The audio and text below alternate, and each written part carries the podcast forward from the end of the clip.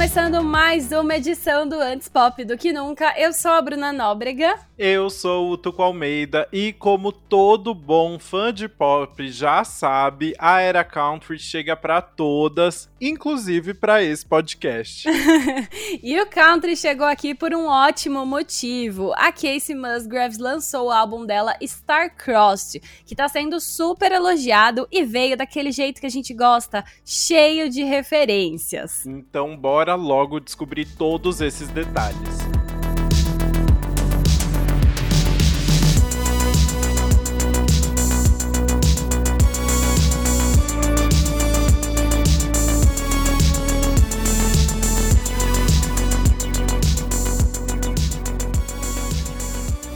Bom, para quem tá precisando de uma situada, a Casey Musgraves é uma cantora de 33 anos do Texas, nos Estados Unidos. Ela começou a cantar em alguns grupos ainda criança, mas ela ganhou mais popularidade quando tinha cerca de 20 anos. Pois é, e ela sempre teve bem próxima da música country, mas ela também tá longe daquele estilo tradicional. Por isso ela ficou conhecida como a rainha do Galactic Country ou uma Cosmic Cowgirl. Adoro esse nome. Eu amo. Justamente por ela misturar diversas influências e também porque ela fala abertamente sobre o uso de substâncias durante o processo de composição dos álbuns e o que poderia levar ela para o espaço, né? Tem Uh. Mas a gente pode dizer que a Casey atingiu um novo patamar com o lançamento do Golden Hour, que foi o quarto álbum de estúdio dela que ela lançou em 2018. O projeto misturava um pop country com elementos da música disco e do eletropop, e foi um sucesso no Grammy de 2019, levando quatro categorias, incluindo o álbum do ano. É, e um fato muito importante aqui é que o Golden Hour falava muito sobre amor e tinha uma perspectiva um pouco mais positiva da vida, justamente pelo momento que a Casey estava vivendo. Só que assim como acontece com quando a gente vai tirar foto pro Instagram, a Golden Hour acabou e o novo álbum veio com uma pegada completamente diferente. Eu, eu amo as referências, sabe? Não dá.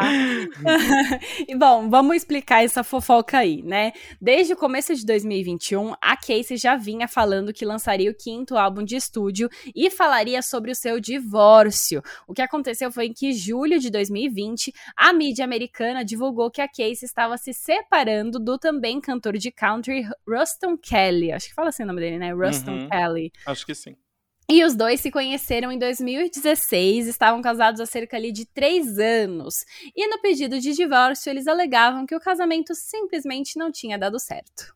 É, e aí esse foi o grande catalisador para o quinto álbum de estúdio da Casey, o Star Crossed. Ele está sendo chamado pela crítica americana, inclusive, de um split album ou um álbum de separação. E a própria Casey já brincou com isso. Numa entrevista para o jornal The New York Times, ela disse: "Eu não seria uma artista country de verdade sem pelo menos um álbum de divórcio no meu cinturão". Maravilhosa. Eu amei a uso da palavra pelo menos um. Já bom. deixou aí a possibilidade de outras. Né?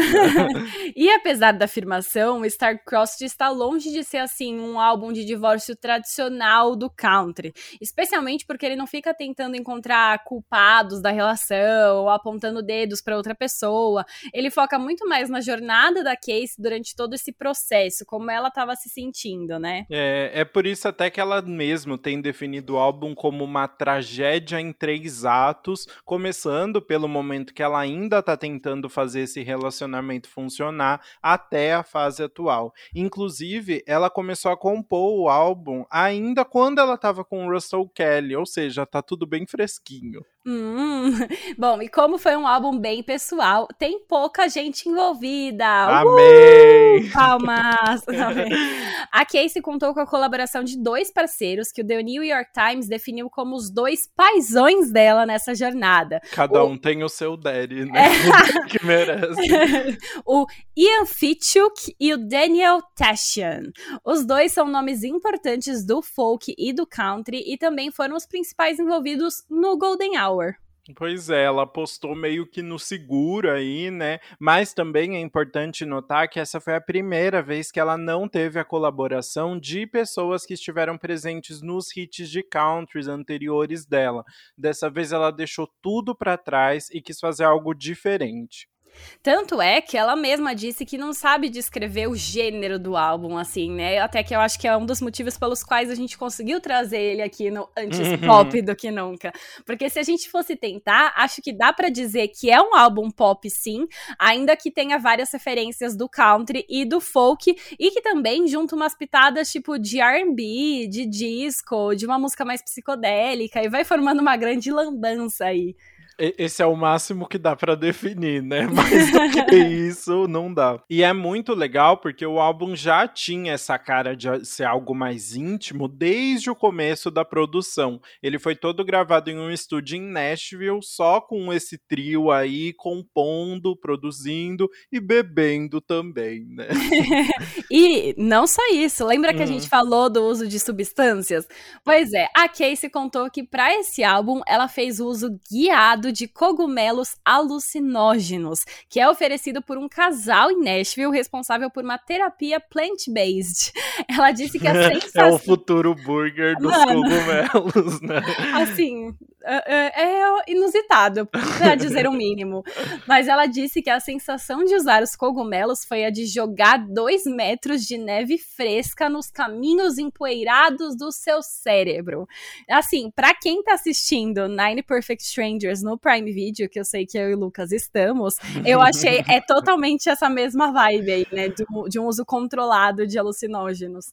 Olha, essa, essa viagem toda não rendeu uma série no Prime Video, mas foi quase isso. Porque junto com o álbum, a Casey lançou um filme visual. Eu, eu odiei o nome filme visual, né? Porque se é filme já é visual, né? Mas Bom tudo ponto. bem. Ele, o filme se chama Star Cross The Film e foi dirigido pelo Bardia Zeinali, que foi responsável por videoclipes como Dance to This, do Troy Sivan com a Ariana Grande, If I Can't Have You, do Shawn Mendes, e e do Justin Bieber. Ou seja, ele já tá bem inteirado ali na galera do pop, né? É verdade, bom ponto. Ela trouxe até umas pessoas já envolvidas no pop pra esse álbum. Por isso que não dá pra falar que é só o country, né? Ah, não, longe disso. Sim, e o filme não é como Lemonade da Beyoncé, em que, em que parece que é a união de um clipe para cada música.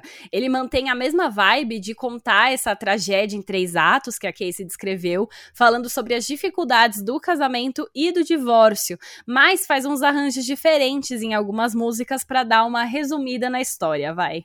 Foi muito legal, porque a produção foi gravada em Los Angeles só em 10 dias, bem rapidinho, e conta com um monte de gente legal no elenco, de convidados ali, que foi o mais impressionante. Entre eles estão o ator Eugene Levi, de Schitt's Creek, a Simone, que foi a ganhadora do RuPaul's Drag Race, a rapper Princess Nokia, que até apareceu em Gossip Girl agora, é, né? Está famosíssima, e a Victoria Pedretti, que estreou, e que estava na última temporada de You também, da Netflix. Só gente legal aí, né? Nossa, eu achei muito legal esse elenco. Aqui no Brasil, o filme estreia no dia do lançamento deste episódio, 14 de setembro, no Paramount Plus.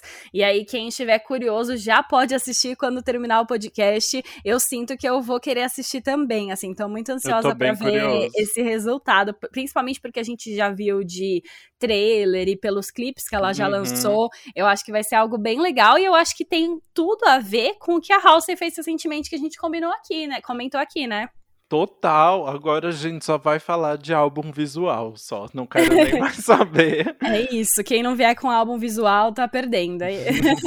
Bom, mas agora vamos pro nosso faixa a faixa, porque ainda tem muita curiosidade legal para contar. Bora!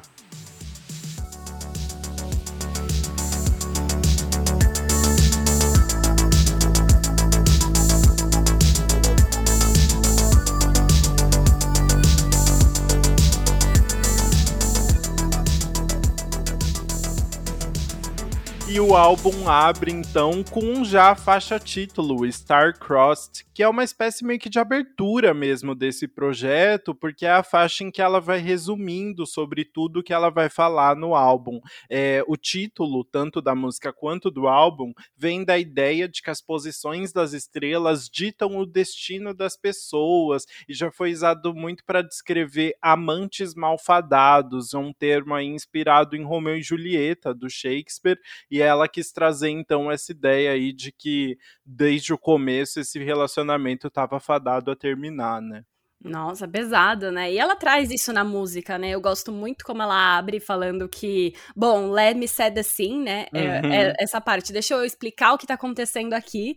E aí ela fala coisas como: eu assinei os papéis ontem, você veio e levou suas coisas embora, eu me mudei do lar que fizemos e eu devolvi o seu nome, né? Então é realmente todos o, o passo a passo do divórcio ali. Sim, além de ser uma música bem dramática, montando essa cena, eu gostei que já veio com referência do jeito que a gente gosta já, porque tem um verso que ela fala: Nós voamos alto demais apenas para nos queimarmos pelo sol, e no Golden Hour tem uma música chamada Happy and Sad, que ela canta: Eu nunca me senti tão alta, não, eu nunca estive tão longe do, do chão. Então. E ela... é o momento que ela tá falando justamente sobre o amor ali, né? Tipo, Exato. eu tô me sentindo num momento muito bom, muito feliz, então eu tô muito alta. E agora Exato. ela voa tão alto que não deu certo. É muito é... legal. É, já mostra porque foi o que assim todas as críticas falavam, assim, esse álbum é meio que a segunda página desse, desse capítulo que foi o, o Golden Hour, sabe? Essa música já resume isso, né?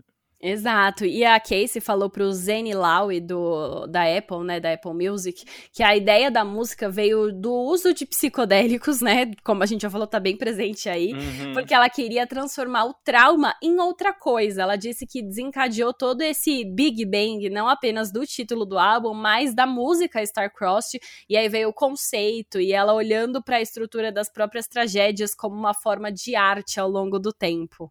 Isso é muito legal, né? Ela olhar realmente, tipo, todo esse conceito de tá escrito nas estrelas e se inspirar nas tragédias gregas para conseguir compor o álbum e também um filme inteiro, né? Transformar tudo isso em arte. Acho muito legal todo esse conceito e, que ela trouxe. E também, assim, para algo pessoal, né? Tipo, ó, agora eu vou olhar pro meu relacionamento para ver o que ele trouxe para mim, né? O que, como eu posso transformar o meu sofrimento agora em arte. Uhum. Isso é bem legal. E é. agora um, um, comentário aleatório aqui, porque eu achei. Quando a música começa, começa com. Uh, uh, uh, Aí eu já achei que ia começar. Your eyes, your eyes make stars look like they're not shining. eu já achei que era um Bruno Mars ali. Eu achei muito parecido com Just the Way You Are. enfim, um comentário aleatório, porque eu real, assim, esse comecinho eu falei, meu Deus, é igual. É muito parecido mesmo. Eu fui checar depois que você falou e é realmente muito parecido. Ótimo ah, comentário. Obrigada, obrigada. Bom, eu acho então que a gente pode, enfim, começar agora essa história de fato fato, e para nossa segunda faixa, que é Good Wife. E eu digo assim, começar essa história de fato, porque na primeira faixa a Casey fala: Bom, deixa eu explicar o que tá acontecendo aqui. Aí agora nessa ela começa falando: Vamos voltar para o começo, let's go back to the beginning. E aí ela fala sobre como ela tentou ser essa boa esposa e como ela tentou fazer o casamento dar certo. É, ela fala até Deus me ajude a ser uma boa esposa, porque ele precisa de mim. É ela muito naquele momento. Ela falou que essa música ela compôs quando ainda estava dentro do casamento e mostra bem o que ela estava sentindo, né? E é uma música bem legal porque é uma balada ali com uma guitarra bem presente na faixa toda, mas no refrão ela ganha uma virada muito boa que eu acho que foi a revista Vulture definiu como um groove de soul psicodélico. Eu achei essa decisão maravilhosa, porque tem meio que uma pegada mais anos 80, assim, que era algo que ela já trabalhou no, no álbum passado, né? E uhum. aí tem um baixo mais marcado ali que ficou maravilhoso. Gostei muito de como essa, essa música vai evoluindo. Sim, é uma música que a voz dela também tá muito presente, ela mostrando ali a intensidade da voz, né? E eu amo músicas com boas pontes, e essa, a ponte realmente dá a letra de tudo que tá acontecendo ali. E ela é meio que quase falada, assim, é um momento de. Parece que quando a pessoa fala no meio da música, é um momento de muita honestidade. Eu sinto é um isso em várias. Né? É, eu sinto isso em alguma das músicas que elas dão uma diminuída em alguns momentos. Uhum. E aqui ela fala, por exemplo, e a verdade é que eu provavelmente poderia fazer isso sozinha, mas sem ele, esta casa simplesmente não seria um lar. E eu não quero ficar sozinha. Então é justamente esse momento dela de querer fazer tudo pro relacionamento dar certo.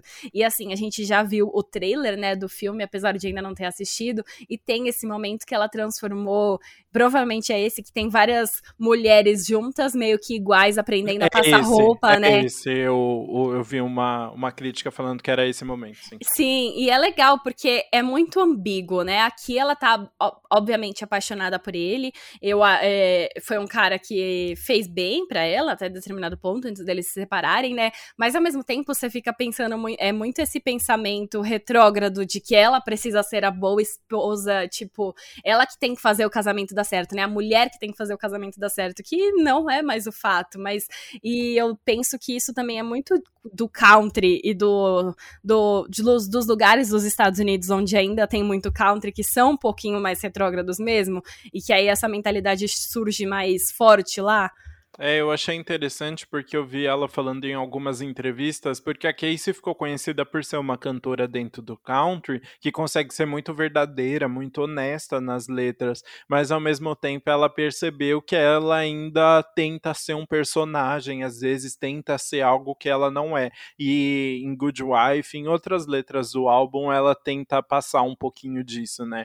E você falou dessa voz dela mais clara ali, quase falada na ponte, né? Eu achei interessante que no refrão a voz dela fica completamente distorcida uma hora, justamente quando ela vai falar good wife ali, dá uma, uma quebradinha na voz dela que eu me assustou um pouco no começo, porque é, a voz dela fica robotizada mesmo, assim como no filme, essas good wives que aparecem, esse monte de mulher passando é, roupa, parecem que são robôs mesmo, né, com movimentos extremamente mecanizados, assim. Então foi um, uma algo simplesinho ali, um autotune rapidinho, mas que deu uma, uma quebra interessante. Na hora da que eu ouvi a música pelas primeiras vezes, eu não gosto, porque eu acho que quebra muito com algo mais acústico que ela está construindo. Mas você vendo o projeto todo, eu acho que faz muito sentido.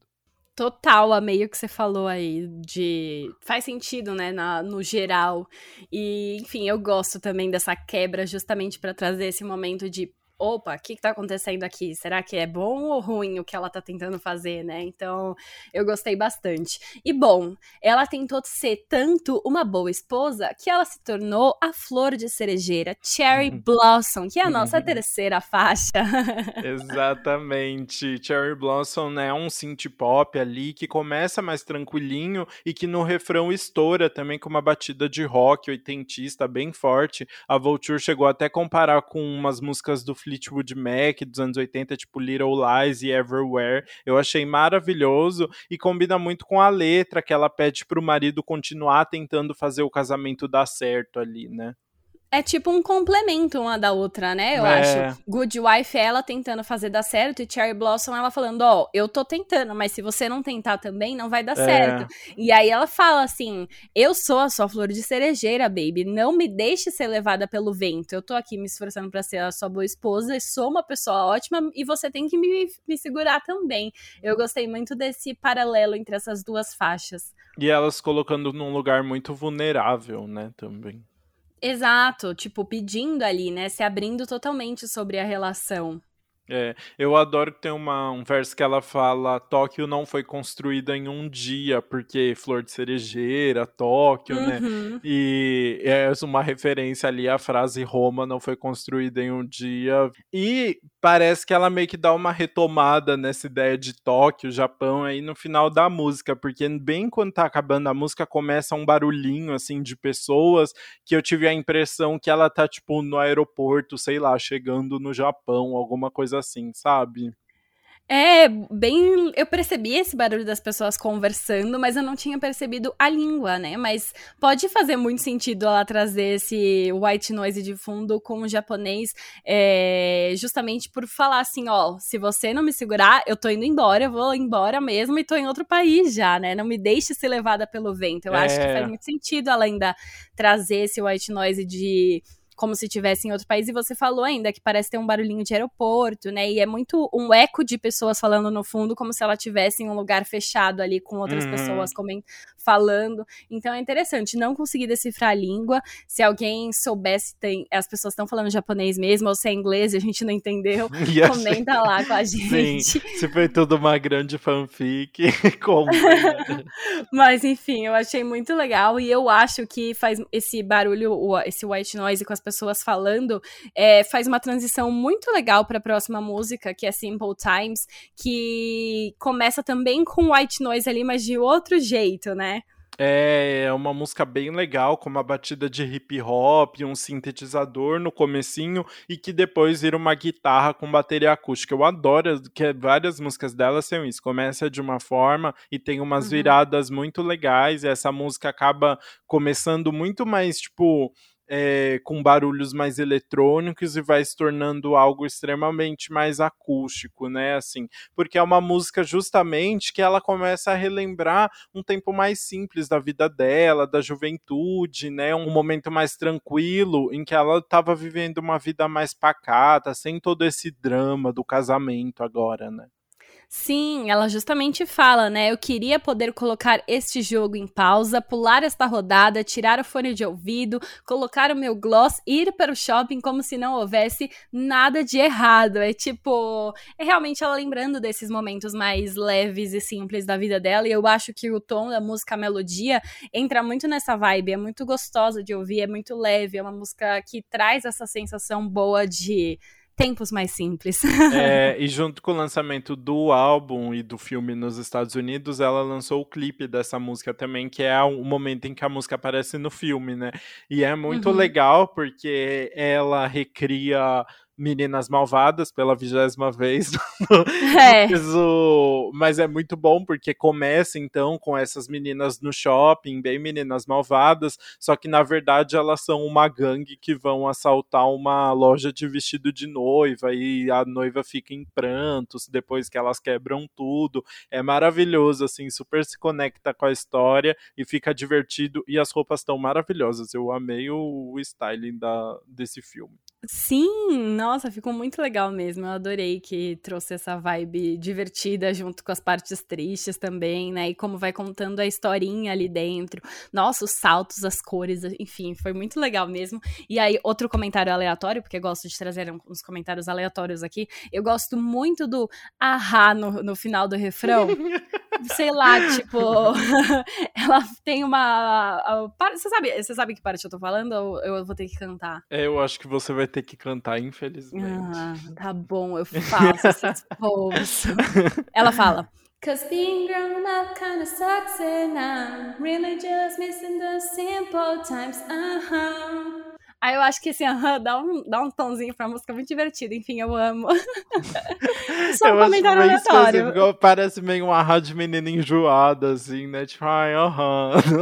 é, mas sei lá, eu achei muito divertido. Enfim, eu gostei muito desse toquezinho que veio aí e eu queria comentar. Muito bom. Agora a gente pode ir para a próxima faixa, então, que é If This Was a Movie, que não confunda com If We Were a Movie, You'll Be the Right Guy.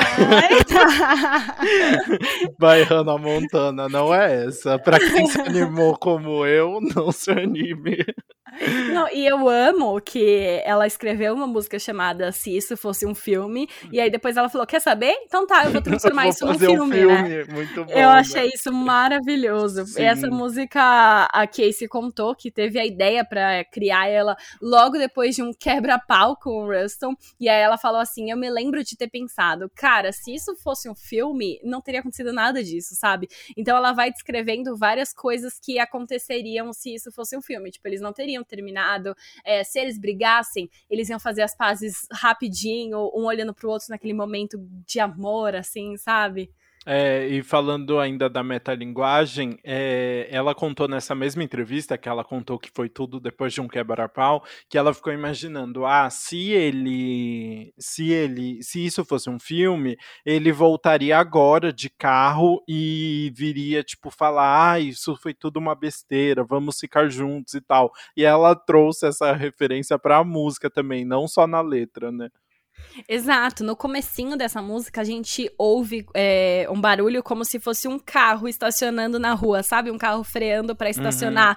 Uhum. E aí assim, aí a música começa e eu gostei muito que é tipo como se ele realmente estivesse voltando ali. E eu acho que isso deve estar tá no filme, né? O carro é realmente parando ali para trazer esse barulhinho e, e ter esse momento de filme. E aí na letra ela ainda fala, né? Por exemplo, se isso fosse um filme, o amor seria o suficiente para nos salvar da escuridão que está dentro de nós dois e nós ficaríamos bem. Ai, pesado, né? Pesado, né? Essa música é bem legal porque tem uns sintetizadores da música anterior ali, agora eles estão ainda mais presentes, tem essa continuidade e ficou uma, um, uma vibezinha gostosa, né? Meio oitentista, bem tranquilinha. Uhum. Sim, isso é bem legal. Vamos agora então para a sexta faixa, que é Justified, que foi o segundo single do álbum, na verdade. O primeiro foi Star-Crossed, e aí, quatro dias depois, só ela já lançou o segundo single, algo muito raro, né? Sim, mas vamos combinar que Star-Crossed, eu acho que ela, ele vem mais como uma intro, né? Sim. né? Ele é, um, é, longo, né? Tem os seus três minutos ali, uhum. mas eu sinto que vem bem mais como uma intro do que um single de fato pra é. bombar. Então ela lançou Star-Crossed justamente para dar essa cena ali e para anunciar o álbum, né? Foi no mesmo dia que ela anunciou o álbum, ela lançou Star-Crossed, mas aí ela veio depois de quatro dias no dia de single mesmo, que eu acho que foi na sexta-feira, uhum. e aí ela uhum. lançou o Justified como single que tem mais impacto, com mais carinha de hit, né? Eu sinto que Justified é a música desse álbum que tem a mais carinha de hit aí. Pois é, tanto é que a, até os créditos dela são diferentes aí do resto do álbum, né? Tem duas pessoas creditadas na composição dessa faixa que não aparecem no resto do álbum. O primeiro é o Will Say Gilbert, que esteve apenas em Nothing Breaks Like a Heart, do Mark Ronson, com a Miley Cyrus. E assim, para mim, o. É, é a Ilse, fala de novo. Como? É a Ilse. A Ilse, o que, que eu falei? Ou. Ah, é uma mulher. Nossa, é que bom mulher. Você... Não, amiga, eu dei um Google. Apareceu Não, é, um homem. Mulher. Não, procura. Ilse Jubber. É mulher. Nossa, eu vi no Wikipedia, eu vi. Chocado, cantora, compositora. Nossa, me sentindo mal agora. Gente, eu olhei pra cara. Ah, é porque no Wikipedia não tem a foto agora. Entendi. não, é... boa. É. Tanto é que nessa faixa tem dois nomes creditados que não aparecem no resto do álbum. A primeira é a Ilse Juber, que está creditada simplesmente em Nothing Breaks Like a Heart, do Mark Ronson com a Miley Cyrus. Para mim, esse álbum é um grande Nothing Breaks Like a Heart, então eu achei ótimo Perfeito. aí esse feat aparecendo, né? E o segundo nome é do BJ Burton, que já trabalhou com nomes como Miley Cyrus, Charlie XX e com Taylor Swift. Como eu, estou eu sei que você vai ficar curiosa para saber quando ele, quando ele trabalhou com Taylor Swift, eu já trouxe o trabalho completo que foi Enclosure, agora do Evermore, que tem mais uma vibe mais folk ali, se aproxima mais da Casey Musgraves também, né? Sim, adorei que você trouxe. Closure realmente é uma música diferente ali do álbum, porque tem uma produção mais intensa e tal, e trai, é, tipo, dá uma diferença ali no álbum, hum. e eu hum. acho que é, ele, o B.J. Burton veio para dar essa diferença em Justified também, nesse sentido de dar uma carinha de hit ali, né? Uhum, isso mesmo. E a música fala sobre como a Casey estava se sentindo logo após o divórcio, ou melhor, tipo, os diferentes sentimentos que ela estava sentindo, porque era uma, um momento em que ela estava mudando toda hora, né? Ela fala: se eu te odeio, te amo, então mudo de ideia. Se eu precisar de um pouco mais de tempo para lidar com o fato que você deveria ter me tratado bem, então estou mais do que apenas um pouco justificada. então é tipo, ela tá explicando que todas as ações dela nesse momento são justificadas, porque o, os sentimentos de você tá terminando um relacionamento, um casamento, são muito intensos mesmo. Tipo, você sente falta da pessoa, mas sabe que é para melhor, então você fica muito confuso, né? É, orgulho da, das regrinhas ABNT, tá toda justificada ali. Ah, não, não acredito. Ai, não, não dá, não dá. E essa música tem um pezinho um pouquinho no folk aí, né? Começa a entrar mais no folk, tem uma guitarrinha acústica também, e isso aumenta muito na faixa seguinte, que é Angel, que aí a gente chega no country de verdade, né? É uma música bem dramática, que você basicamente só, só ouve um violão ali junto, né? Nossa, essa é bem intensa, dá uma boa mudada ali, né? A gente tá em Justified, que tem a carinha de hit, né? Que é mais animada, uhum. e vai pra uhum. Angel, que é bem pra baixo, assim. É uma vibe que te puxa ali pro drama mesmo. Porque a, a Casey pensa que se ela fosse outra pessoa, né, as coisas seriam diferentes. Se eu fosse um anjo, eu usaria apenas palavras bonitas. E quando estou falando com você, eu nunca faria mal. Então ela vai falando que, tipo, ela tem a dose de culpa ali no relacionamento também, para fazer as coisas não darem tão errado e que ela queria poder fazer diferente. É, e ela fala muito sobre, tipo, se eu fosse um anjo, eu não teria que mudar, né? Eu não teria que ser outra pessoa, assim. É, é bem bad vibes. E eu encontrei uma ref, você adora encontrar uns barulhinhos diferentes na música, e tem um barulho de trovão no meio dessa música que tem tudo a ver com a faixa, porque ela canta depois: Eu te tiraria da escuridão, te manteria fora da chuva, tudo seria melhor. Então tá tudo conectado aí também. Amo, eu amo quando a produção traz elementos que complementam a letra, sério. Às vezes é brega, sim, mas eu amo. Sim, muito bom. Mas enfim, realmente eu acho que a letra dessa é bem simplesinha, é só ela falando isso, o arranjo também não tem nada muito grande, então a gente uhum. pode já ir para nossa próxima, que é o, é o ganha-pão deste, ganha deste álbum. porque porque é, o, é Breadwinner, é um popzão não. com refrão ah, palmas, palmas, foi maravilhoso. Obrigada, essa... eu adoro fazer essas transições. Muito bom. Você sabe que agora eu tô me esforçando aqui porque os, as nossas transições de música para outra foram elogiadas, ok? Por quem? Eu não vi Recebi isso. um elogio aqui da minha amiga Sara, que ouve todos os nossos episódios, e ela falou que adora quando a gente faz Nossa. essas transições horríveis. Não, então se prepare, agora a gente vai ficar insuportável. Ai, Jesus, mas enfim, Brad Winner é esse popzão com refrão bem animado, dá uma Angel realmente fica muito deslocada, né? Porque a gente tá no uhum. hit, aí cai pra baixo, aí vem Brad Winner e aumenta de novo essa vibe.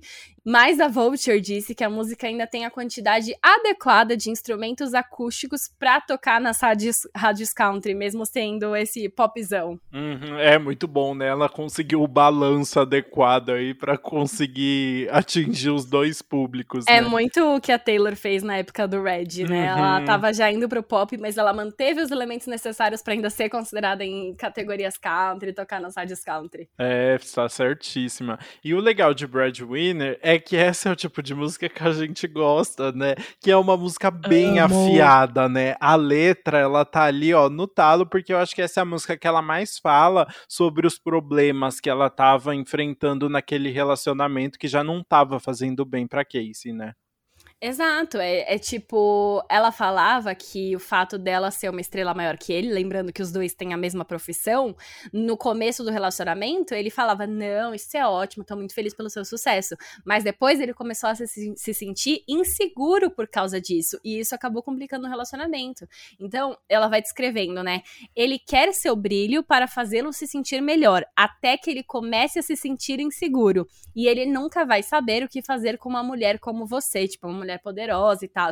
E eu acho muito engraçado que ela, tipo, se coloca numa posição de good wife na segunda faixa, que é tipo, ela vai fazer tudo que ele precisa, passar roupa e tudo mais. E aqui ela mostra que ela, na verdade, é a breadwinner da casa, né? É, ela que sustenta todo mundo. Eu achei é. isso maravilhoso. É, então, deve ser, deve ter sido interessante, porque ele também é um cantor de country. Então, imagina você ter as duas pessoas dentro da casa num, num mesmo ramo, né?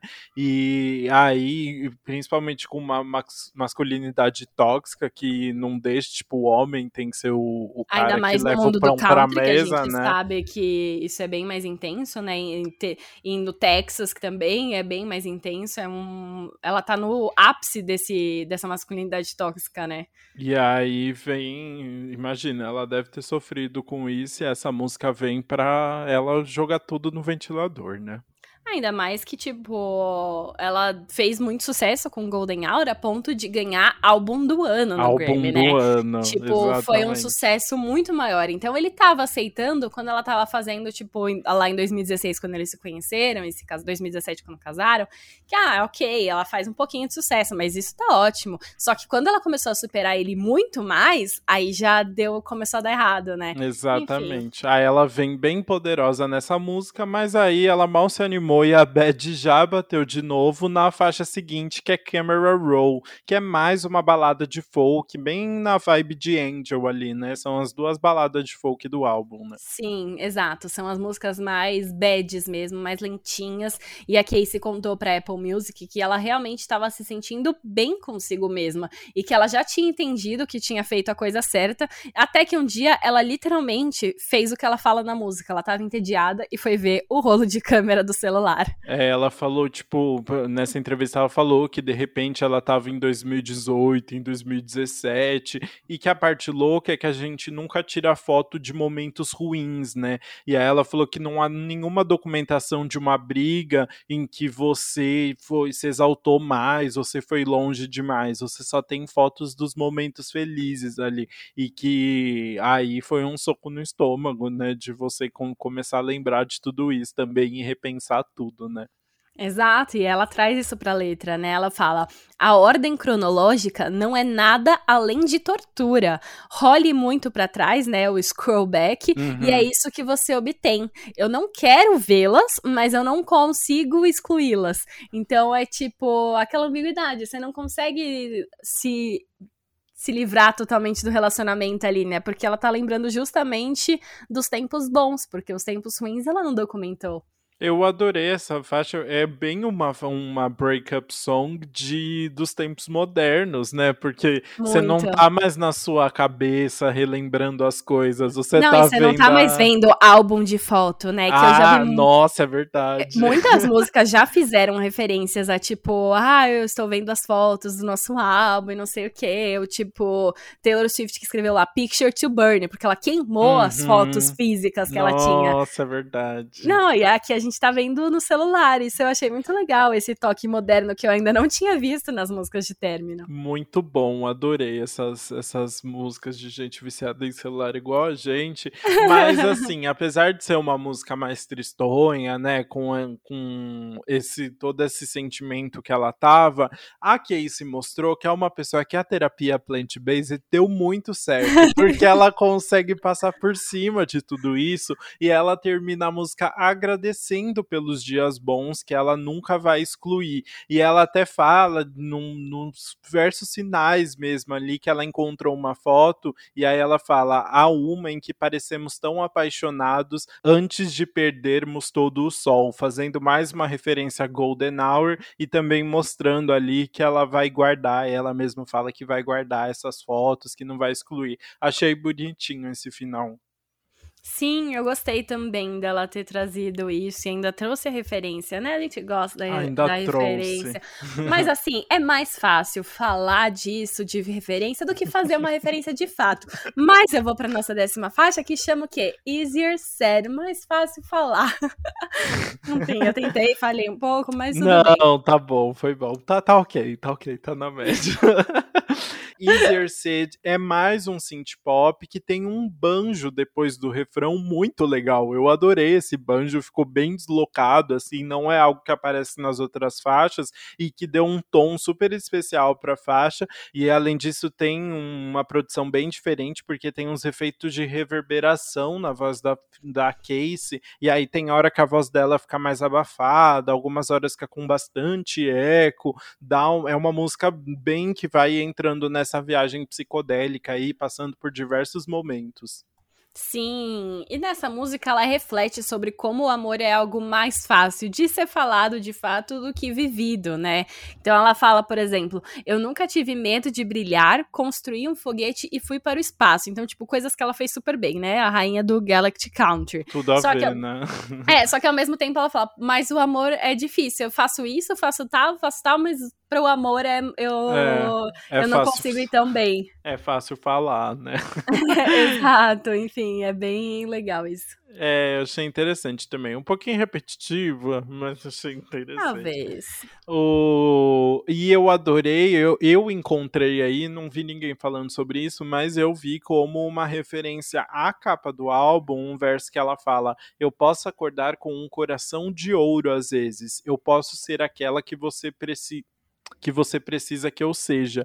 E a capa do álbum é justamente um colar de, cora de em formato de coração feito de ouro quebrado no meio, né?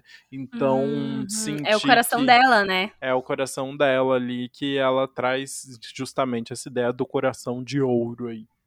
Sim, e o fato. E é nessa música que ela fala que tá sofrendo por amor, né? Não é fácil amar alguém. Então é legal ela trazer essa referência justamente pra capa do álbum, que é o coração dela partido. Gostei da sua referência, arrasou. Muito obrigado. E agora podemos então ir para Hookup Scene, que é mais uma balada de folk, em que ela também estava bem pensando sobre os dias atuais, bem uma filósofa contemporânea, né? Sim, ela falou que ela escreveu essa música depois de ter combinado de encontrar uma pessoa no dia de ação de graças e a pessoa ter cancelado. E aí ela disse que tinha acabado de se separar e estava se sentindo muito vulnerável por ser uma mulher solteira de 30 anos que estava mais reconhecida pelo público agora e tipo a pessoa e tinha levado um bolo, né? É, então, ela falou numa entrevista, né, na entrevista para Apple Music também, se eu não me engano, que ela falou: "Nós vivemos nesta cultura de pegação. Eu sou a favor, eu sou a favor do que quer que seja, que te faça feliz e lá lá lá", mas que ela nunca tinha experimentado isso, essa cultura dos aplicativos de namoro, ela falou. E aí foi por isso que foi tudo um pouco chocante para ela naquele primeiro momento. Finalmente estamos vendo ela ali, essa foi a primeira tentativa de de Casey Musgraves de seguir em frente depois desse divórcio, né? Essa é a música que vai abrir a terceira parte do álbum ali de recuperação, de healing, né? Total, e eu achei muito legal, né? Porque em Easier Said, que é a última ali da parte 2, vamos dizer assim, ela tá falando que ela não consegue se apaixonar de novo, né? Muitas partes ela Uhum. fala que o coração dela ainda tá quebrado. E aqui ela decidindo dar uma chance. Eu amo como esse álbum tá contando essa historinha, sabe? Tem todo o, o passo a passo desse, desse, dessa evolução do divórcio. E isso eu acho muito legal dele. E, enfim, esse, essa cultura do, da pegação, né? Ela fala na letra. Tá, você tá imaginando essa cena de pegação, tá, esse é o momento do mundo, mas não é tudo o que parece ser, porque você se preenche aí com isso e, na verdade, fica mais vazio e mais solitário do que antes. É um momento muito difícil pra ela, ela não tá conseguindo se encaixar ainda aí, né? Exatamente. Será que Casey Musgraves conseguiu se acostumar com a cultura da pegação? Vamos ver nas próximas faixas. a faixa seguinte é Keep Looking Up, que traz uma mensagem mais de esperança aí, né? Finalmente. Exato, essa é uma música mais próxima do country e do folk, mas mais animadinha aí, né? E aí é realmente essa mensagem de esperança sobre não abaixar a cabeça, realmente continuar olhando pra frente, olhando pra cima e tudo mais. Exato, e uma faixa bem repetitiva, né? Que ela, mas eu acho bonitinho que ela fala tipo, ah, eu, é, eu, ma- ela canta, mas eu continuo olhando para cima, não vou deixar o mundo me derrubar. Mantenha sua cabeça nas nuvens e seus pés no chão. Mas ela repete muito essa história de que vai continuar Basicamente, olhando esse para trecho cima. é a né? letra inteira da É música. a letra né? inteira, exatamente. Mas assim, é, é divertidinha. Só que ela não diz nada muito a mais do que isso. É só a música positiva. Mas compõe a história, vai. Acompanha a história. E não mata ninguém, né, Bruno? Ah, não mata ninguém. Porque o que não me mata, não é mesmo? Explica essa, essa junção ridícula. Essa junção ridícula é porque a 13 terceira faixa do álbum chama What Doesn't Kill Me, mas não é What Doesn't Kill Me Makes You Stronger. Exatamente. Mas é justamente uma música sobre estar mais forte e pronta para o mundo. É, essa é uma faixa com várias referências de pop rock ali, especialmente porque tem uma bateria mais marcada no fundo, né? Mas eu acho que na letra se torna só um pupurri de clichê, sabe? Ela canta tipo: Veja como eu me curvo, mas eu não estou quebrando. Achei essa demais para mim. Ai, mas enfim, é um momento de poder dela, né? A, uhum. a, a, música anterior dá esperança e aqui ela se impõe novamente, né? Eu acho. E eu gosto muito dessa música porque tem aquela referência explícita ao álbum anterior dela.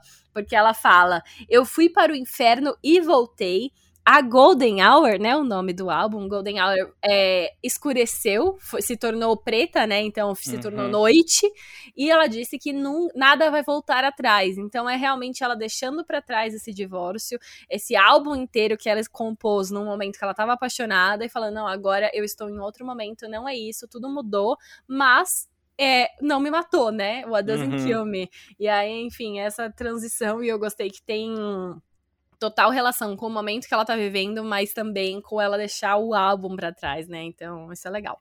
É, e um fato curioso aí é que essa é a música com mais gente creditada na composição. A gente falou de Justified, que tinha uns nomes diferentes, e essa também tem. Tem três nomes aí diferentes que aparecem. O primeiro é do, do Dwayne Whitmore Jr., que já trabalhou com nomes como Chris Brown, Nick Jonas e DNCE, tá todo junto aí com a família Jonas, né? Uhum. E aí a gente ainda tem a participação do Drew Love e Dante Jones, que eles têm um duo de R&B chamado Day, e do Andrew Neely, que já compôs pro Day também. Então tem esses três nomes bem diferentes nessa faixa. Sim, bastante gente e a faixa fica lá, né? Pois não é. traz nada. Mas é, é, isso, né? Não, se bem que Justified tinha mais pessoas e eu não, eu não senti que foi ruim por isso.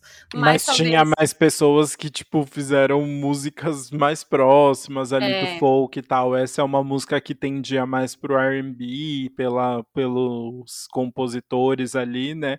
E Só acabou... que ela é pop rock. Exata, é, ficou se perdendo e, e, tipo, a letra também não é tão interessante, né? Mas assim, tem uma luz no fim do túnel. Ah, tem uma luz no fim do tem, túnel, que tem. é a 14 faixa, There's a Light. Eu não devia ter falado que a gente foi elogiado. É, é, eu avisei. There's a Light é um pop mais animadão, com várias referências de RB também, e que fala sobre a esperança de ver a luz no fim do túnel, de fato. Mais uma música de esperança, duas seguidas, né? É, exato, é engraçado. Três seguidas, né? Basicamente, se a gente junta com Keep É verdade, três What seguidas. Kill Me e There Is a Light. É. é. esse momento realmente mais positivo dela de superação. Juntou essa terceira fase, são as, as últimas músicas que juntaram realmente esse momento de superação pós-divórcio. Hum. E é legal ela ter feito isso em ordem cronológica dentro do álbum. Achei isso que é. foi bem montadinho. Eu mas, acho que pra tempo, narrativa, sim. Pra narrativa serve, mas é. as músicas dela sofrendo são muito mais legais. Falei, pronto. Então parece que fica o começo do álbum muito mais legal que o fim, né? Porque tem essa ordenzinha. Mas, é que ficou muito marcado. There's a Light é outra música que é muito repetitiva. Eu não sei quanta. Eu queria cantar quantas vezes ela fala There's a Light, mas eu achei sacanagem.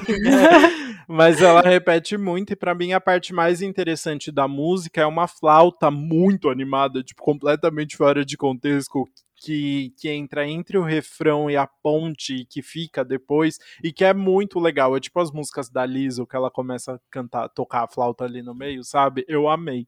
Sim, eu contei, ela fala 18 vezes, tá? Muito bom.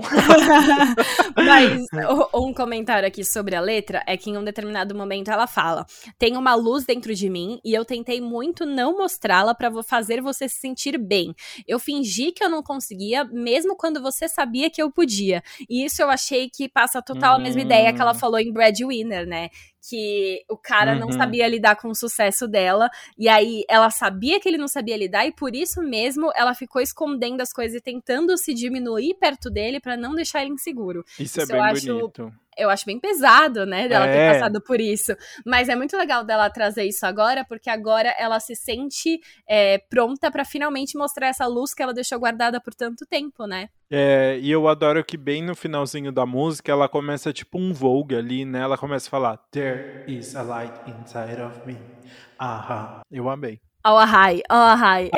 o arrai de novo. É o arrai, é o toquezinho que faltava, mas é gostoso isso mesmo. E ela trouxe Madonna aí nas referências. E aí o álbum fecha então com um cover bem inesperado, um bem cover inesperado. De, um cover de Graças a la vida, que me ha dado tanto. A canção escrita e cantada pela chilena Violeta Parra lá nos anos 60 e que ainda ganhou um cover pela Mercedes Sosa nos anos 70 que ficou bem popular também, né? A Violeta Parra sofria de depressão e morreu cerca de um ano depois depois, um, cerca de um ano depois do lançamento, e essa foi a última música lançada por ela, então se tornou realmente um marco ali na vida dela, essa música final, é, agradecendo a vida e refletindo sobre, sobre enfim, né, o que é viver, né. Sim, isso é bem poderoso, assim, né? E o modo como a Casey teve contato com essa música foi já um pouco diferente. É. Ela disse que ela ouviu a versão da cantora Mercedes Sosa dos anos 70, né? Não foi a, a mesma da Violeta Parra, durante a viagem de cogumelos, a tal viagem de cogumelos, e aí ela decidiu fazer um cover. Exatamente, ela falou que durante essa viagem aí, ela começou a pensar sobre, tipo, como a Violeta Parra tinha sido uma espécie de, tipo, de carta de despedida dessa música, e aí depois veio da Mercedes Sosa e, e a da Mercedes Sosa, e aí ela fala até que ela é uma garota do Texas, morando em Nashville, tipo, com, completamente fora do do, do contexto dessas outras cantoras, né? Tava ouvindo essa música durante uma viagem de dos cogumelos ali, que essa música continuava ganhando vida e inspirando as pessoas, e é por isso que ela teve vontade de gravar isso, porque essa música se mantinha através do tempo, se mantinha vivendo e, e sonoramente ela também encontrou uma forma ali na produção de mostrar como a música foi sobrevivendo ao, ao, ao longo do tempo, né?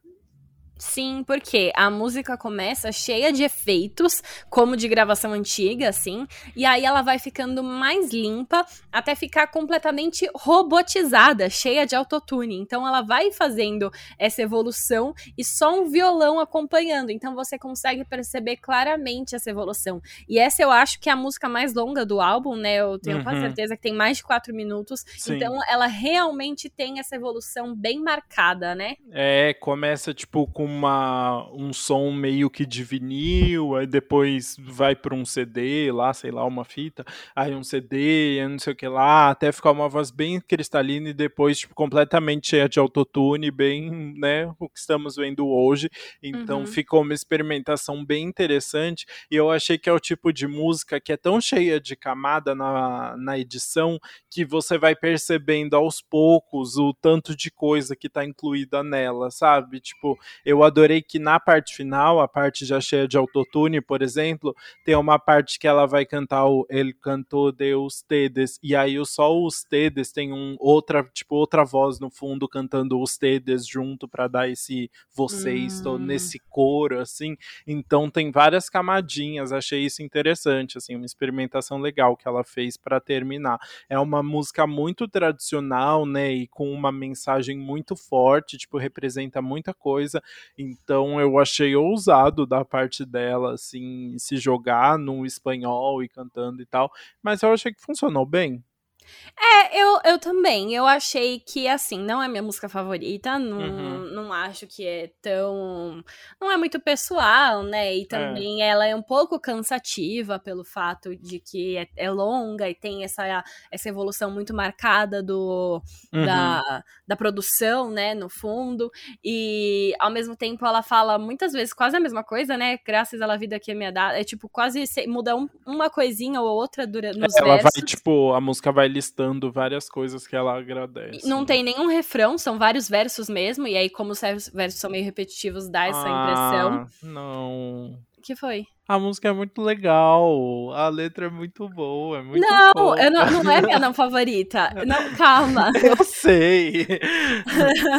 mas o que eu quero falar, ela, ela é um pouco cansativa, mas eu acho que ela resume bem a ideia, tipo, o fechamento do álbum. Eu acho que ela foi uma boa escolha para ser o final, sabe? Nesse momento de agradecimento. Ela passou por tudo isso, mas agora ela tá uma pessoa melhor por isso e ela olha com tudo por gratidão por tudo que isso proporcionou e ensinou para ela.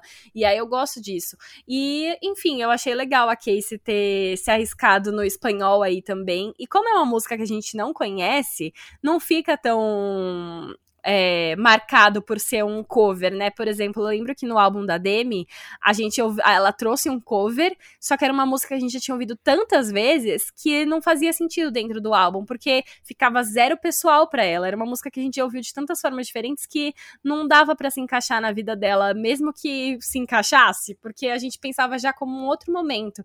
E esse é um cover que, como a gente não conhece tanto, parece que se encaixa ainda mais na visão da Casey. Isso eu acho que é interessante para para trazer para os álbuns, sabe? Se for trazer cover, trazer um de uma música que não seja tão conhecida e marcada já em outros momentos.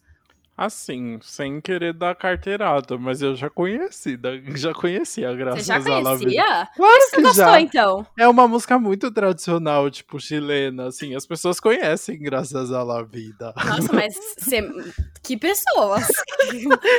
Conhece, vai ver no YouTube, tipo, quantas visualizações tem, é uma música muito marcante, assim, tipo, a, a versão da Mercedes Sosa, principalmente. Não sei assim, nem tipo, quem é Mercedes ficou... Sosa. Então, deveria. mas mas o, mas o que eu acho é que, tipo assim, outro, o que eu acho que é mais legal dessa faixa é que se junta bem com a ideia inicial do álbum, que era usar um trauma para criar a arte e tal, que a Casey tanto se inspirou. E no caso da Violeta Para foi isso, assim, né? Tipo, as últimas palavras dela ali em uma música ser isso, né? Foi muito marcante, tipo, transformar tudo isso em arte, que é o que perdura depois, é o que a Casey quis fazer agora, né? É, e eu acho que, tipo, precisa de muita coragem para fazer uma música como essa que, tipo, tenha um, um histórico muito marcante, né?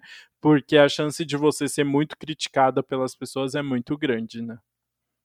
Tudo bem, tudo bem, eu aceito. Desculpa, não conhecia. Se alguém mais não conhecia, vai lá comentar pra eu não me sentir sozinha e burra. Desculpa se alguém ficou ofendido, né?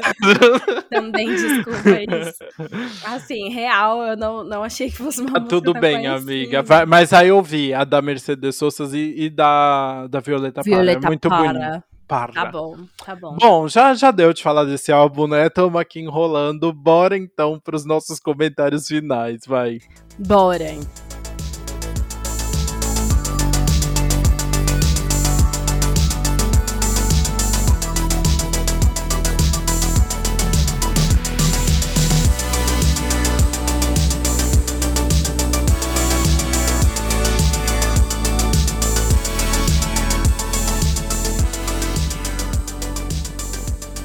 Bom, vamos começar com a música que a gente menos gostou. E eu sei que eu tive alguns pontos para falar de Graças à Vida, mas não é essa que eu menos gostei, tá? Tudo bem.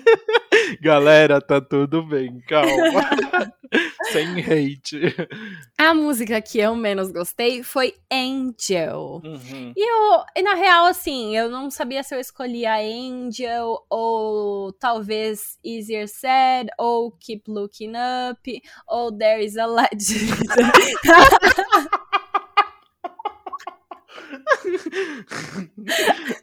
Ops. Ai, que horror. Não, é porque eu realmente vou falar a verdade. A primeira parte do álbum, para mim, pisa na segunda parte. A gente vai falar isso daqui a pouco. Então, por isso que foi tão difícil. Toda a segunda ah. parte do álbum, eu, não, eu achei que ficou ruim perto da primeira, e aí ficou, foi difícil até es escolher a que eu menos gostei por isso. Uhum. Mas a minha escolhida no final foi Angel, porque eu acho que ela tá ali num, num momento que ainda não passou pra segunda parte do álbum, porque Brad Winner eu ainda considero que tá na parte boa. Então ela é uma quebra ali entre Justified e Brad Winner que é muito uhum. forte.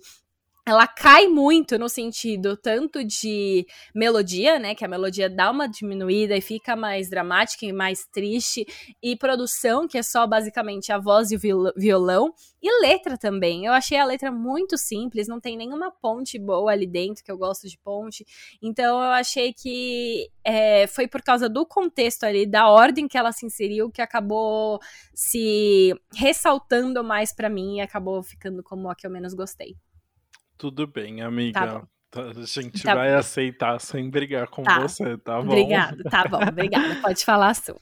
A minha menos favorita foi o Kill Me, e pela primeira vez na história deste podcast, é simplesmente por causa da letra, assim, eu realmente achei essa letra muito cheia de clichês, assim, nada muito novo, nada que falasse muito sobre ela, já tem outras músicas falando, mas é muito genérica, momento... né? É, então, tem outras letras falando sobre esse momento de cura dela e de, tipo, voltar a crescer, né, e tal. E essa letra em especial me irrita muito, assim, tipo, eu estive no inferno e voltei. A história do observo como eu me curvo, mas eu não estou quebrando, uhum. o que não me mata é melhor correr.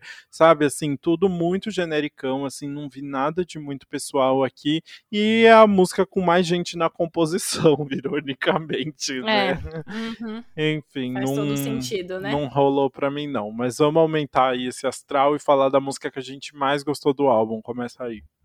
Bora então falar de coisa boa. A minha favorita foi Good Wife, porque eu gosto de tudo que ela representa. Eu gosto como ela começa falando, bom, vamos começar do começo. E aí é, o a melodia dessa música, né, que tem uma baladinha com uma guitarra e tem aquilo que a Vulture descreveu, descreveu como um groove de soul psicodélico. Uhum. E ela e a voz dela que é muito cristalina aí, né? Help me be a good wife. Uhum. E, enfim, eu gosto, gosto da ponte que é quase falada ali, super é, honesta, mostra uma, honesta, mostra um momento de vulnerabilidade dela.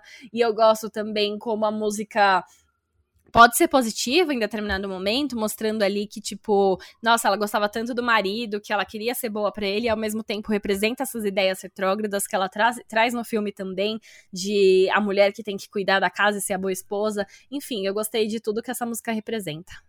Muito bom, adorei. Eu gosto muito dela também. E a, a, minha favorita, ah, é difícil de escolher, né? Eu acho que eu vou ter que falar Star Crossed mesmo, assim, apesar de ser quase uma, um, uma intro ali, né? Não é uma música com tanta estrutura de música mesmo uhum. e tal, né? Eu acho que é uma música que tem uma dramaticidade muito legal, já mostrando tudo que ela vem para falar. Eu adorei toda essa ideia do tipo do escrito nas estrelas, só que não é o escrito nas estrelas que a gente está acostumado do relacionamento que é eterno, né? É o escrito nas estrelas do relacionamento que tá fadado ao fracasso, né? Eu achei uhum. que ficou uhum. super bem construído tudo isso. E eu fiquei muito, fui muito influenciado também pelo clipe dessa música, que é uma cena maravilhosa do filme que ela tá andando tipo no meio da estrada, assim, toda montada com umas uma sobrancelha feita de tipo de Swarovski, sei lá, de strass, e aí com, tipo, bem drag, assim, eu achei essa cena maravilhosa, bem dramática, é, tipo, ela repete Starcross várias vezes, é bem repetitivo também, mas eu gostei, assim, eu achei uma dramaticidade toda muito legal, que eu acho que evoca todo esse cenário de tragédia que ela queria trazer pro álbum, sabe? Uhum, total, eu concordo muito com você nisso. Eu acho que foi uma música muito bem escolhida ali para ambientar esse álbum e ser a primeira. Arrasou. Uhum, isso mesmo. Bru, quer dar suas considerações finais sobre o álbum? Quero, acho que é melhor eu ir antes, pra gente. que você vai ter mais a acrescentar. Eu, acho que... que não, a minha ideia é você falar tudo pra eu só concordar dessa vez, vai. ok, vamos lá.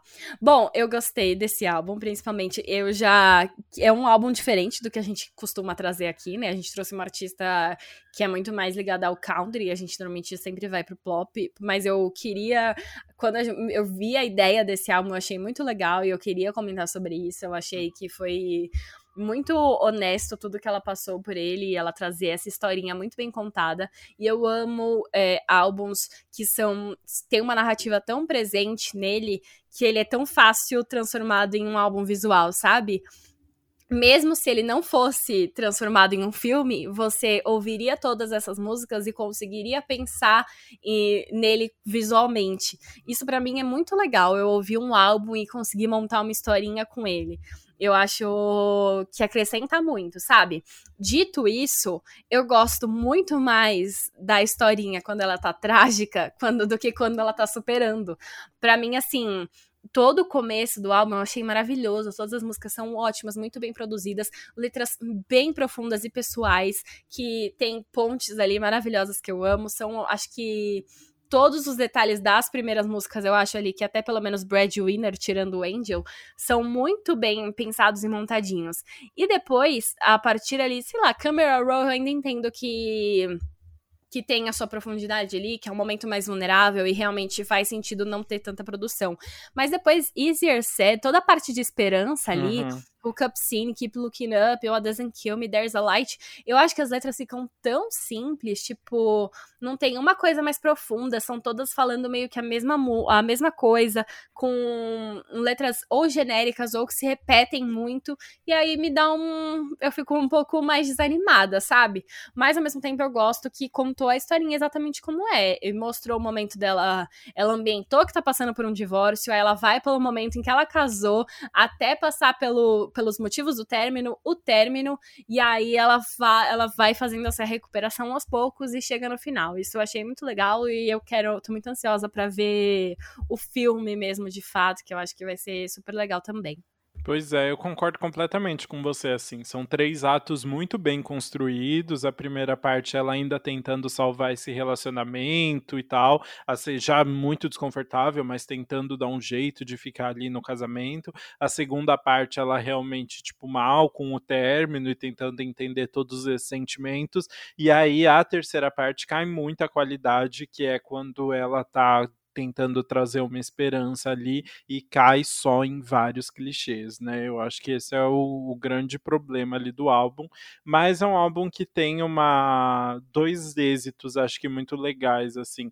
O primeiro deles, esse é um álbum de separação realmente que não não cai nos clichês da separação, cai nos clichês da esperança, mas não cai da Verdade. separação de ficar apontando o dedo falando ele me traiu e não sei o que, sabe? Tipo, nada disso assim, uhum. só em Breadwinner, é a única música que ela vai falar de fato sobre, tipo, problemas que ela tinha com ele e que é super divertido também, ter essa quebra ali no meio. De resto, não. Eu gosto não. muito como ela fala sobre a ambiguidade dos sentimentos também, nessa parte uhum. de término, que eu acho que é bem inovadora também. Isso é verdade, ficou bem, muito bem, ficou muito bem construído tudo isso.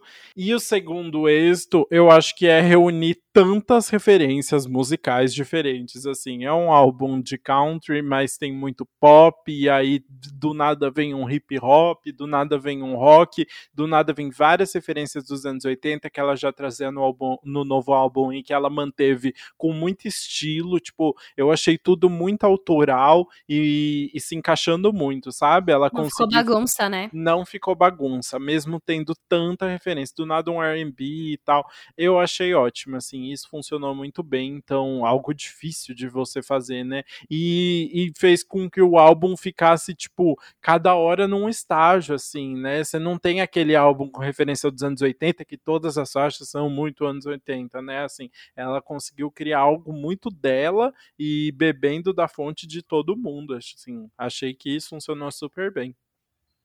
Sim, concordo. Bom, é isso então, né? Acho que chegamos ao final deste álbum. Falamos bastante coisa. Sugiro que vocês ouçam também. Depois comentem. Vejam o filme, acharam. né? Vejam o filme que já está no Paramount Plus. E agora, bora falar dos nossos singles no quadro Anti-Single do Que Mal Acompanhado. Tudo. Tudo.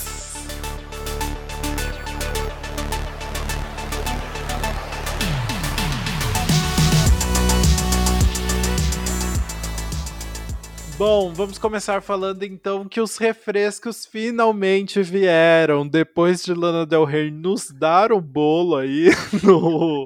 Foi Eu, por mim, nem colocava esse single aí, viu? Você pode parar, porque a gente ainda vai falar muito de Lana Del Rey, porque ela está de volta com o single Arcadia e já anunciou que o próximo álbum dela, o Blue Bansters, chegará no dia 22 de outubro. E a gente vai comentar? Sim! Então, se preparem. É, a Lana comentou que os singles anteriores que ela tinha lançado do álbum começavam a contar uma história e que o Arcadia seria ali o meio dessa história. E aí ela falou que para ouvir o final de todo, toda essa narrativa, vai ter que esperar o álbum para ver o que acontece. Então, estou bem animado aí. A Lana machucou o coração da Bruna, mas eu tenho certeza que essa, essa raiva vai passar quando o Blue Bannisters for lançado. Não, quero só ver. Tem que ser um álbum perfeito pra ela ter adiantado, né?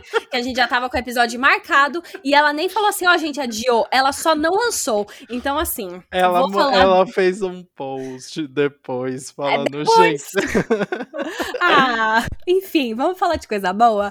Que é Ed Sheeran lançou mais um single do novo álbum dele, o Equals, que se chama Shivers, como prometido, né?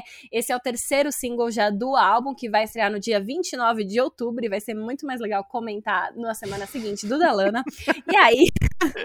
Ai, meu Deus. E a música fala sobre se apaixonar por uma pessoa e ter a vontade de ser a melhor pessoa possível pra parceira, né? Que ele fala que ele tem esses arrepios quando tá ao lado dela. Enfim, é uma música bem animadinha. É... Acho que segue a vibe um pouco de Bad Habits, que foi o primeiro uhum. single ali, né? É bem diferente de Visiting Hours, mas gosto que o Ed já tá mostrando vários aspectos aí do álbum antes pra já aquecendo. Enfim, o clipe tá muito divertido, explora mais o personagem que ele criou para essa nova era, mostra várias vertentes dele. O Ed tá se mostrando cada vez é, mais solto para essas coisas. E ele é estrelado pela Ana Sofia Robbie, que é uma atriz aí também super legal. Ela recentemente esteve no Little Fires Everywhere, como uma versão mais jovem da Reese Witherspoon. Enfim. Ela, ela, eu só lembrava dela de Ponte para Ter a Beach. Eu lembro também, desse filme. Também, sim. É, enfim, eu eu acho que ela é muito legal e eu gostei que o Ed sempre traz essas atrizes para os clipes dele, né? Ele já trouxe a Zoe Dutch pro clipe de Perfect, trouxe a tinha a Saoirse Ronan. É, é. Uh -huh, ele trouxe ela também pro clipe de Galway Girl, então eu adoro as atrizes que o Ed seleciona para os clipes dele. Sim, ele arrasou, ótimo casting aí, tá de parabéns. E falando em clipe muito, muito caro, vamos falar do novo single, o primeiro single, single de estreia da Lisa, do Blackpink, com a música Lalissa. A, depois da Rosé, que já tinha iniciado a carreira solo, foi a vez da Lisa começar aí esse projeto separado do Blackpink, e Lalissa é o nome verdadeiro dela, então chegou realmente para apresentar ela antes de, de lançar os próximos trabalhos. Inclusive foi um lançamento duplo também, foi junto com Money, que é todo cantado em inglês, e o legal de Lalissa Lisa é que tá cheio de referência do rap e para quem já acompanha aí o Blackpink, a Lisa normalmente ficava com a parte de rap das músicas, então tem tudo a ver ela continuar na mesma pegada aí e o clipe, gente, aqueles clipes de K-pop, né? Assim, 13 milhões de cenários e muitas roupas e muito colorido. Quando você acha que acabou, vem mais três cenários do tamanho de um estádio, é loucura. Ah, sim. É nada. Quando fala de Blackpink, né? Eu acho que é quase junto com o BTS ali, que, meu, nunca nada feito pequeno. É tudo gigante, muito bem feito e super produzido. Eu acho maravilhoso. Uhum. Bom, e agora vamos colocar aqui uma música em nome da fofoca. In the name of the fofoca. Sim, é o novo single da Sabrina Carpenter, que é Skinny Dipping. Esse é o segundo single do próximo álbum dela, depois de Skin Skin. Skin é aquela música que ela escreveu em resposta pra, praticamente para Olivia Rodrigo depois de Driver's License. E aí aqui é uma música mais leve. Ela tá falando mais leve em sentido tipo de não ser tão envolvida em treta assim, ela tá falando sobre um relacionamento que tá passando por muitas dificuldades, né, basicamente. E aí ela falou que se inspirou em um e-mail enorme e caótico que ela recebeu de um ex anos atrás para Vogue. Mas ao mesmo tempo ela falou outras coisas também já, que ela disse que escreveu essa música baseada em um, uma, uma em uma, let uma letra de outra música. Enfim, de acordo com as minhas apurações aqui, ela escreveu essa música para Joshua Bassett, ok? Tan, tan, tan. Eu amo! Eu acho, porque assim, é uma música justamente sobre um relacionamento que tá passando por, muitas por uma fase muito difícil. O Joshua já, escreve já postou no Instagram recentemente uma letra de música que tava mostrando que ele tava sofrendo por amor ali. Os dois, obviamente, estiveram numa relação. Não sei se eles ainda estão juntos, se estão nesse momento difícil, ou, eles, ou se eles acabaram se separando mesmo. Mas eu acho que tem tudo a ver com ele. É, a última música que ele lançou tinha Skinny Dipping na letra, e ela falou justamente ali que se inspirou na letra de outra música para escrever essa. Bom, tem várias. No clipe também, ela colocou uns ursinhos ali que parece ursinho dele. Tem umas referências do clipe, desse clipe pro clipe anterior de Skin, que falava justamente sobre o relacionamento com ele. Eu, eu assim assim, eu acho que é. Ainda mais ela falou que o primeiro verso da música é muito pessoal. E ela descreve o encontro que tá tendo com essa pessoa. Ela fala que eles estão no café e ela ouve o barista chamando a pessoa que pediu um latte de leite de aveia e o nome dele. E aí o Joshua já contou que ele sempre pede coisas com leite de aveia. Enfim, ó, como fala, eu tô aqui jogando. Muitas, muitas possibilidades, eu tô gostando. Eu, eu, go eu gosto, eu gosto de ter referências e possibilidades. Fui xingada no TikTok quando eu e... falei que era para ele. Fui um pouquinho, é, porque as é, pessoas estão ia... falando, ah, porque se você fala assim como se for verdade, você incentiva o hate. Filha, eu não tô incentivando hate nenhum. Eu ia falar justamente isso. Quem quiser ouvir a fofoca completa, vai no TikTok TikTok da Bruna, Brubs1701. Vai, que ela fez todas um... as imagens lá, o compilado. Ela fez tudo. Mas enfim, as pessoas mandam hate, mas eu não fiz nada demais. Obviamente, como quando eu estou analisando, não sei o que ela quis falar. Eu analisei baseado nas provas que eu tenho aqui. Não tô falando que ela colocou de propósito, mas pelo que eu analisei, eu acho que ela escreveu para ele. Enfim, as pessoas são chatas. Ah, teve gente criticando Cinderela também, sabe? Mó filme de sessão da tarde. é, mano, tipo, o que as pessoas estão querendo assistir Cinderela como se fosse um, um filme do Oscar, sabe? É para você se divertir, não é para você analisar criticamente, enfim. Ai, é o momento das verdades aqui, né? Tira pra todo lado. Eu vou tirar tudo isso depois da edição. pra ter zero polêmicas. Mas enfim, né? Fica aí toda a ideia possível. Eu acho que ela não. Talvez tenha colocado só umas refs pro Joshua pra bombar mais. Não, sacanagem falar isso, que aí os fãs da Sabrina. Eu falei isso, que tipo, os artistas colocam refs ali de propósito para criar buzz. É claro, tipo, gente, quantas pessoas não ouviram essa música antes de ser lançada, sabe? Todo mundo pegou ali que teria essa referência e decidiu manter. É a vida e tá tudo bem também, é sobre isso. Mas enfim, como diria Shawn Mendes, por favor, tenha misericórdia de mim, porque Chloe, do, do Chloe Hale, está lançando carreira solo também. Hoje eu tô só falando das carreiras solos, né? É. Com a música Have Mercy. Esse, esse foi o single que, assim, eu já tava cansado de ouvir antes mesmo de Meu. lançar. Uhum. Porque o que acontece? Chloe lançou um trecho da música Have Mercy antes do lançamento oficial no TikTok. E aí virou aquela trend maravilhosa das pessoas dançarem agachada, que eu uhum. nem tentei, porque minha coluna já doía, e bombou muito no TikTok. Só para você ter ideia, o trecho já foi usado em mais de 850 mil vídeos. É muita coisa. E aí, finalmente, a, a música estreou aí na última semana, porque é muito legal, porque Chloe Hale estão bombando muito. A Hale vai estar no. Ela é a Ariel no, no live action de A Pequena Sereia, tá aí toda nos trabalhos com a Disney, e a Chloe aproveitou para começar a carreira solo dela, mas podem ficar tranquilos aí, porque a Chloe já disse que não, esse não vai ser o fim do duo, elas só estão abrindo novos horizontes aí, mas vem muita coisa das duas juntas pela frente também. Sim, e é muito engraçado que você falou sobre a música já ter viralizado muito, porque quando eu fui ouvir pela primeira vez, eu fui colocar lá nos stories que a gente faz os lançamentos da semana, né? Uhum. E aí eu peguei um trechinho do refrão e falei, mano, eu acho que eu tô colocando. Eu falei, essa música lançou hoje. Eu já conheço essa música. Eu acho que tá errado. Aí eu fui pro Spotify coloquei de novo. Eu falei, mano, será que tem alguém se passando por Chloe e eu tô no perfil errado? Aí eu fui pro clipe, aí era isso. Eu falei, ah, tá, então o clipe tá certo. Só que eu não entendi, eu não sabia que, é... tinha, que era porque já tava viralizando um tempão no TikTok. Há muito tempo, né? Muito a gente tá tempo, vendo essa Eu já ouvi, é, eu já ouvi essa música muitas vezes, tanto que eu, eu reconheci na, de, de cara, assim, eu falei, gente, não tô entendendo como que lançou hoje, eu já conheço. Agora faz todo sentido. E vamos, é... fazer, vamos fazer a trend no nosso TikTok, você faz. Ah, eu, eu, se você não consegue, imagina eu. não, sem condição. Enfim, o nosso último lançamento aqui, a gente colocou seis dessa vez, né? normalmente a gente só coloca quatro, mas é porque a gente teve muitas coisas legais. E o último é super especial também, que a gente até cogitou trazer como um faixa-faixa também, ser um episódio duplo, mas acabou que não ia dar tempo tempo, mas vale aqui, fica a indicação para vocês. O que acontece é que uma menina que chama Abigail Barlow, ela, logo na época que tava bombando é, Bridgerton na Netflix, ela decidiu que ela ia compor uma música para a série. E aí, ela compôs uma música para a série, só que o negócio bombou tanto que ela falou, ok, compus essa, então eu vou compor mais uma. Ela compôs, por exemplo, uma pra Daphne e pro Simon. Aí bombou. Aí depois ela falou, ah, então eu vou compor uma pra Penélope. Ah, então eu vou compor agora uma de abertura. E aí os negócios foram viralizando, as pessoas foram pedindo mais. Chegou no momento que ela já tem mais de 2 milhões de seguidores no TikTok, ela é verificada.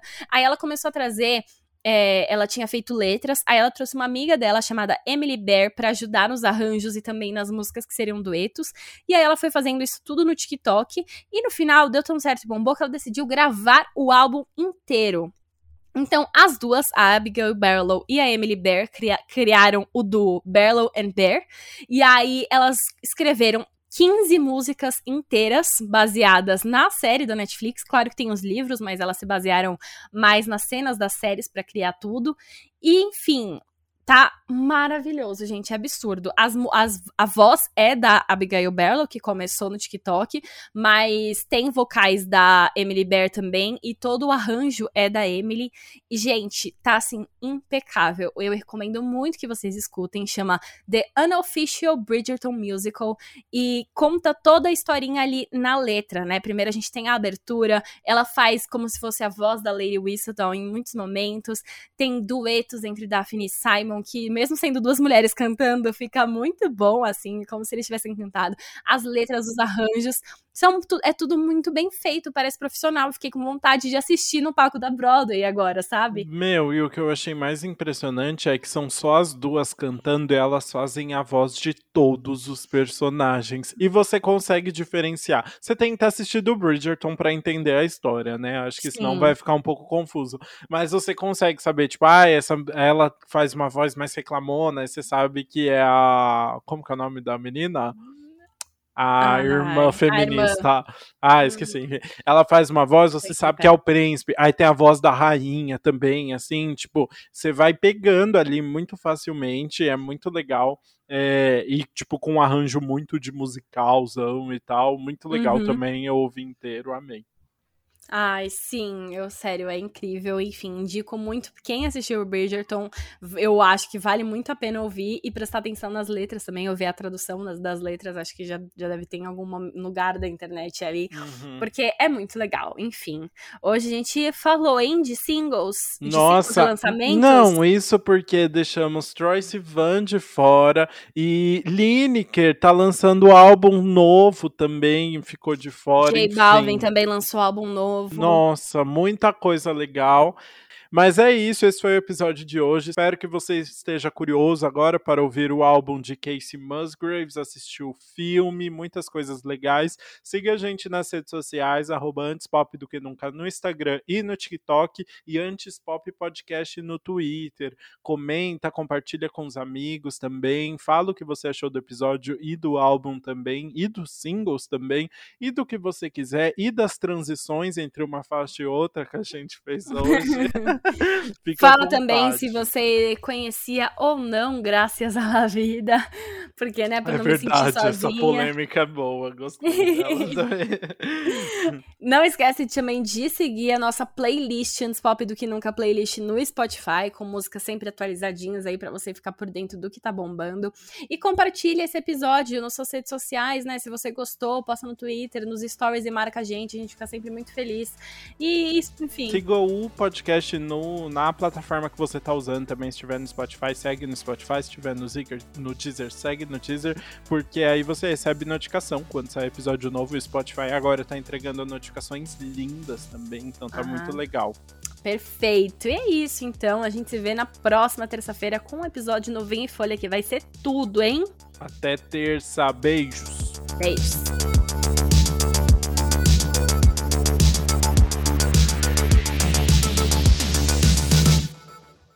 que, que é o episódio?